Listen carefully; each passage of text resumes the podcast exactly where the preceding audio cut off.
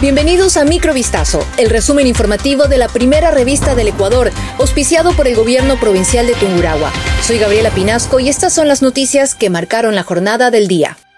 Un plan de recompensa se activó para ubicar a los asesinos de los cuatro niños, entre ellos un bebé de cinco meses, cuyo crimen ocurrió la noche de este lunes 11 de diciembre dentro de su vivienda ubicada en el Guasmo Sur, en Guayaquil. El gobierno dio a conocer la medida a través de un comunicado lanzado por las Fuerzas Armadas en el que se pide información sobre los responsables de este hecho atroz. En el mismo se detalla a la ciudadanía que puede llamar gratis al número telefónico 131 o dar pistas vía correo electrónico a informa recompensas.org. Se resaltó además que la identidad de los informantes se mantendrá en completo anonimato. Entre las víctimas mortales consta un bebé de 5 meses y sus otros tres hermanos de 3, 5 y 7 años de edad. La madre de los menores se encuentra hospitalizada con pronóstico reservado, mientras que el padre está estable.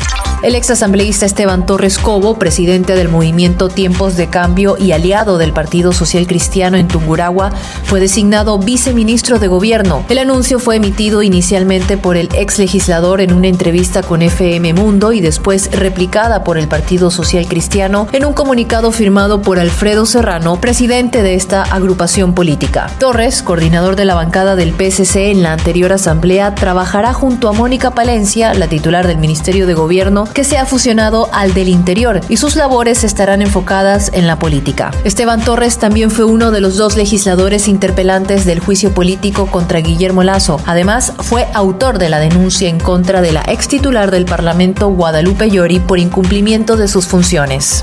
Altos niveles de plomo han sido detectados en varios productos alimenticios en Ecuador. La Agencia Nacional de Regulación, Control y Vigilancia Sanitaria, ARCSA, confirmó esta alerta. En conjunto con la Administración de Alimentos y Medicamentos de Estados Unidos, ARCSA investiga el origen de la contaminación relacionada con el uso de canela en polvo, por lo que se ha realizado controles a establecimientos que utilizan este producto dentro de su cadena de fabricación. En los resultados obtenidos de los análisis de laboratorio se evidenció la presencia de altos niveles de plomo en tres productos de la marca Guanabana, uno de Waze y uno de Schnooks. Al momento, ARCSA se encuentra gestionando a nivel nacional el retiro del mercado del producto compota orgánica de mango marca Guanabana, que es comercializado dentro del territorio ecuatoriano por la violación contra una paciente de 19 años dentro de un hospital público ubicado en el sur de Guayaquil.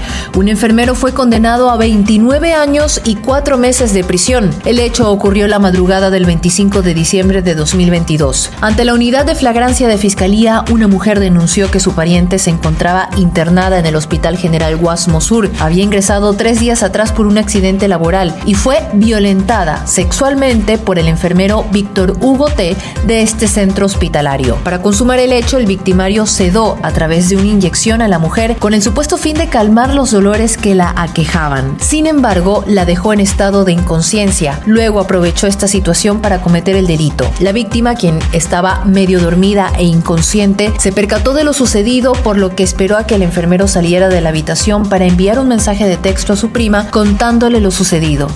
Las fuerzas de seguridad españolas confiscaron 11 toneladas de cocaína de mafias albanesas en dos operaciones distintas que se saldaron con 20 detenidos y que muestran la pujanza en Europa de las bandas de ese país, según informó la Policía Nacional este martes. La droga llegó de Colombia vía Ecuador y las incautaciones tuvieron lugar en contenedores que llegaron a los puertos de Vigo y Valencia. Descubrieron que la organización criminal implicada en la importación de cocaína desde Sudamérica habría creado una estructura empresarial empresarial en La Coruña con el objetivo de distribuir grandes cantidades de cocaína a través del Atlántico. La droga se producía en Colombia, se trasladaba a Ecuador y desde los puertos de este país partía hacia Europa, principalmente a España. Microvistazo fue auspiciado por el gobierno provincial de Tungurahua. Volvemos mañana con más. Sigan pendientes a vistazo.com y a nuestras redes sociales.